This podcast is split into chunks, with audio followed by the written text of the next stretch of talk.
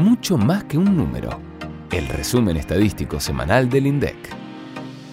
Muy buenas tardes. Esto es Mucho más que un número, el podcast del INDEC con la información estadística oficial de la Argentina de tu interés en unos pocos minutos. ¿Todo listo para la síntesis de esta semana? Empecemos. Noticenso. El camino para empezar a reconocernos ya está en marcha.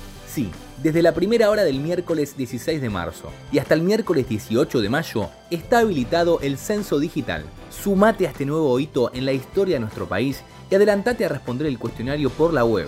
Ingresa a censo.gov.ar y autocensate vos junto a todos los miembros de tu hogar. Es fácil, rápido y seguro. Estamos muy entusiasmados por el enorme nivel de participación que registramos en el inicio. En apenas 48 horas, más de medio millón de hogares completaron el cuestionario digital.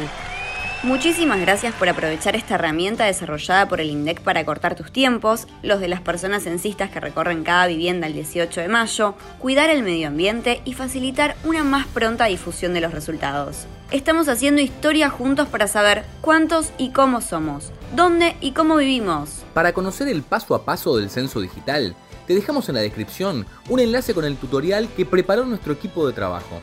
Es didáctico y en pocos minutos te vas a familiarizar con el recorrido del cuestionario.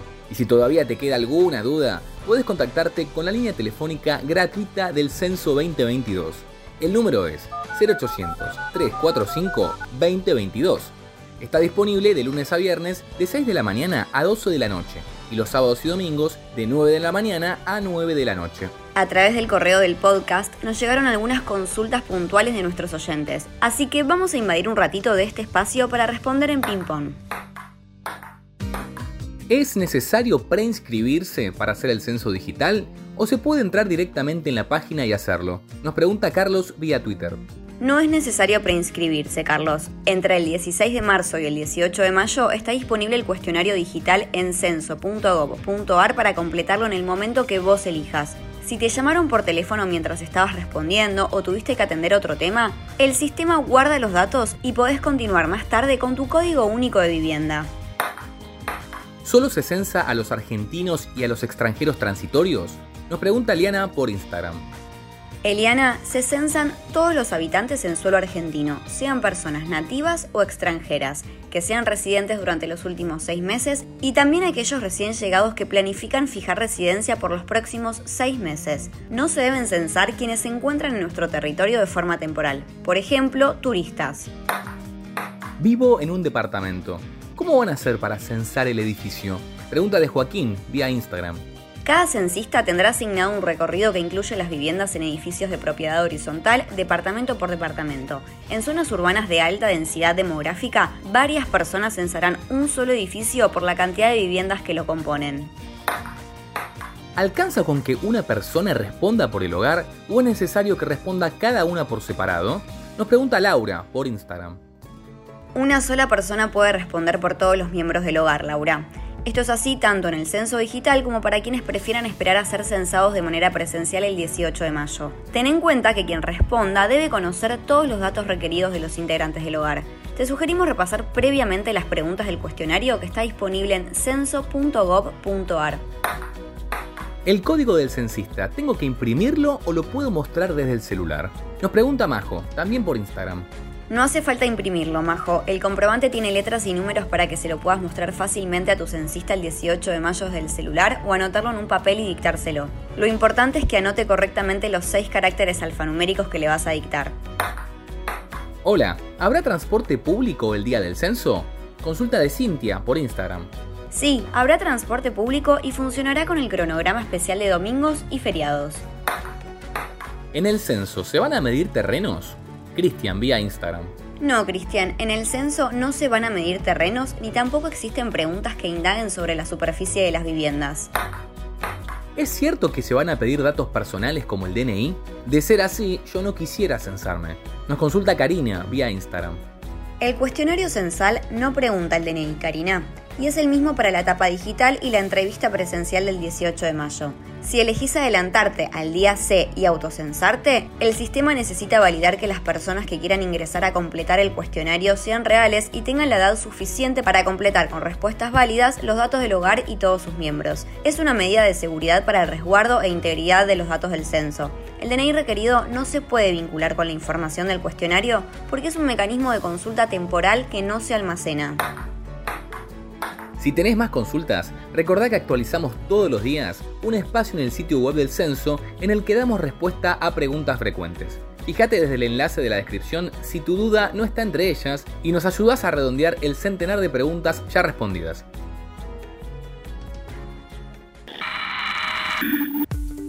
Sí, el censo digital está en marcha, pero las estadísticas de coyuntura continúan reflejando todas las semanas indicadores económicos, sociales y demográficos relevantes. Por eso, repasemos lo más reciente que tenés que saber. El martes se difundió el índice de precios al consumidor de febrero. En el segundo mes del año, el IPC registró un alza de 4,7% mensual y de 52,3% en la comparación interanual. La división que exhibió el mayor aumento en el mes fue alimentos y bebidas no alcohólicas, con un incremento de 7,5% a nivel nacional.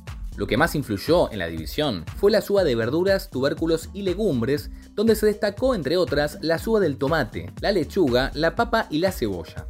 En la región de Gran Buenos Aires, por ejemplo, el tomate redondo aumentó más de 40% en el mes, la cebolla 30,8%, la papa 16,3% y la lechuga registró un aumento de más de 70%. El cuadro de la página 12 del informe técnico muestra estos datos y muchos más. No solo puedes ver la variación mensual de una canasta seleccionada de alimentos y otros artículos de consumo masivo, en la página siguiente tenés el detalle de la suba de precios en cada región estadística. El enlace, como siempre, en la descripción. Después de los últimos datos de precios al consumidor, publicamos la valorización de la canasta básica alimentaria y de la canasta básica total para la región del Gran Buenos Aires, como siempre. En el caso de la alimentaria, un hogar conformado por cuatro integrantes de dos adultos y dos menores necesitó 37.414 pesos en febrero para no ser considerado indigente. Y en el caso de la canasta total, que amplía la alimentaria con el resto de los bienes y servicios considerados esenciales, alcanzó los 83.807 pesos para una familia tipo. Decimos familia tipo porque es la más representativa dentro de los hogares, pero recordá que podés calcular el valor de las canastas de pobreza e indigencia a partir de la tabla de equivalencias que está en la página 6 del informe. Exactamente. Incluso ahí mismo tenés algunos ejemplos para ayudarte a hacer los cálculos. Pero eso déjalo para después de terminar de escuchar este podcast, porque ahora vamos a hablar de la utilización de la capacidad instalada en la industria durante enero. El porcentaje utilizado, el potencial productivo del sector, fue 57,9% en el primer mes del año. Esto significó un aumento de 0,7 puntos porcentuales respecto de enero del año pasado, cuando el uso de la capacidad instalada fue de 57,2%. Dentro del sector manufacturero se destacó el aumento del bloque papel y cartón y el de sustancias y productos químicos, con subas de más de 10 puntos porcentuales respecto de un año atrás. Sin embargo, otros bloques registraron caídas en el uso de su potencial productivo. Por ejemplo, alimenticios y bebidas cayó 1,5 puntos porcentuales, pero el sector donde más se redujo el indicador fue el de la industria automotriz. Casi 9 puntos disminuyó, debido principalmente a las paradas de planta programadas por mantenimiento y vacaciones. Pasamos a la siguiente publicación de esta semana, aunque seguimos hablando de la actividad económica, porque nos metemos con el indicador sintético de servicios públicos, correspondiente en este caso a diciembre del año pasado. En el cierre del año, el índice desestacionalizado registró un aumento de 0,9% respecto del mes anterior, con una importante suba del servicio de transporte de pasajeros. 5,7% aumentó respecto de noviembre, y de esta manera registró 7 meses de alza consecutiva. En la comparación interanual, el indicador sintético de servicios públicos subió 10,7% en diciembre. De esta manera, en todo 2021, el índice registró un crecimiento de 4,6% respecto del primer año de pandemia. Si querés conocer el detalle de cuáles de los servicios que conforman el indicador fueron los que más crecieron el año pasado, si superaron los niveles prepandemia o cuánto les falta para alcanzarlo, simplemente hace clic en el enlace que está dentro del informe con las series históricas y descubrilo vos mismo.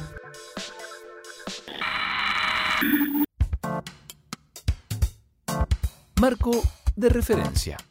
damos paso a Marco de Referencia, el espacio en donde el director del INDEC, Marco Lavania, responde las consultas que vos nos acercás al 11 32 06 70 10 o a través de nuestras redes sociales en Facebook, Twitter, LinkedIn e Instagram. Como podrán imaginarse, el censo digital concentra la mayoría de las consultas. Algunas de ellas revisten mayor complejidad, por eso invitamos al director del instituto a responderlas. A través de Instagram, Máximo nos escribió lo siguiente. Hola, en la vivienda hay dos hogares. ¿Qué pasa si uno elige hacerlo de forma digital y el otro hogar espera hacerlo de forma presencial? Porque hay un código único por vivienda y me darían uno solo al completar el censo digital. Hola Máximo, gracias por la pregunta, es muy importante en esta etapa porque puede pasar con frecuencia, así que es bueno para aclararlo. Eh, los dos hogares que integran la vivienda pueden completar el cuestionario a través del censo digital. Como bien decís, eh, primero hay que generar un código único de vivienda y una vez que lo hagas se va a preguntar si las personas que viven allí comparten los gastos de alimentación. Al elegir que no comparten los gastos, es decir, que hay efectivamente más de un hogar, el cuestionario irá avanzando primero con las preguntas para las personas eh, de un hogar y luego con quién o quiénes integran el otro hogar. Por ejemplo, podés tener tres este, estudiantes que alquilan juntos una vivienda, pero que tienen gastos totalmente separados en términos de alimentación o en términos de cuidados individuales. En ese caso vas a tener tres hogares. Ahora, si esos mismos estudiantes comparten los gastos, va a ser un solo hogar. Una vez que completás los datos este, de los hogares, el sistema crea y envía un solo código de completamiento del censo válido. Eh, en este caso este, es el que se usa para consultar por ambos hogares. El 18 de mayo tendrán que mostrarle a la persona censista ese comprobante cuando este, pase por la vivienda. Atención que van a tener que coordinar entre ambos hogares para la obtención del comprobante final. Por supuesto, este, este, caso aplica a las viviendas con más de dos hogares, este, donde cada uno de los hogares se agrega una vez que se localizó el domicilio del censo, en el censo digital. Este, bueno, espero que te haya resultado de utilidad esta respuesta y cualquier cosa, siempre acuérdense que este, está disponible el call center para este, cualquier consulta, cualquier duda que tengan sobre el formulario censal. Gracias. Muchas gracias por la explicación, Marco. Pasamos a una segunda consulta de Malena, en este caso referida a uno de los indicadores publicados esta semana, el índice de precios al consumidor.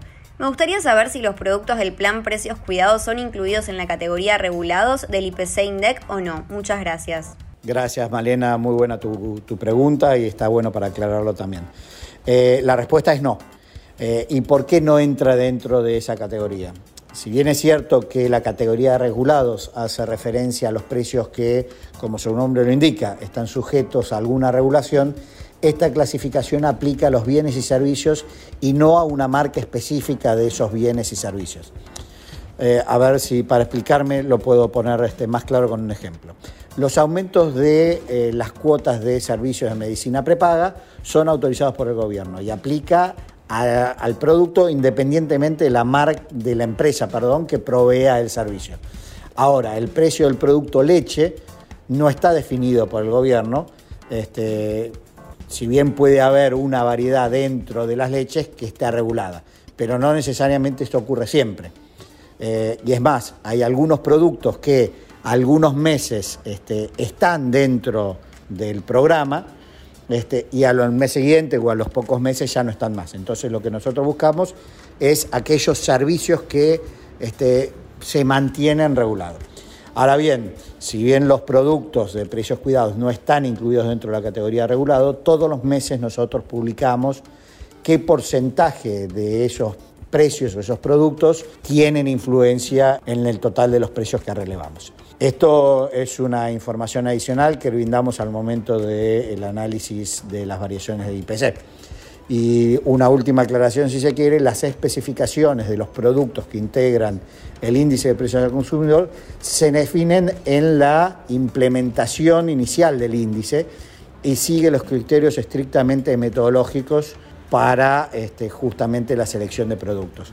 No es que nosotros variamos la canasta de productos en función de si entran o no entran en algún programa. Siempre mantenemos la misma canasta con los mismos tipos de productos en los mismos tipos de negocios donde vamos a relevar. Esto nos permite una comparabilidad en el tiempo y efectivamente estar captando de la mejor forma posible las variaciones de precios que son las que publicamos. Espero haber sido claro. Cualquier cosa estamos a disposición para más aclaraciones.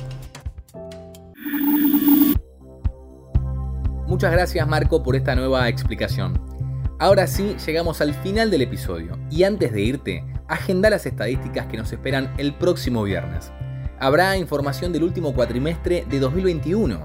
Nos referimos a industria farmacéutica, mercado de trabajo, PIB y balanza de pagos, posición de inversión internacional y deuda externa. Y mucho más para ver porque difundiremos los indicadores mensuales del costo de la construcción, los precios mayoristas, la ocupación hotelera y el comercio exterior de bienes. Pero ahora bien nos viene un descanso. Que tengan un muy buen fin de semana. Nos reencontramos el próximo viernes.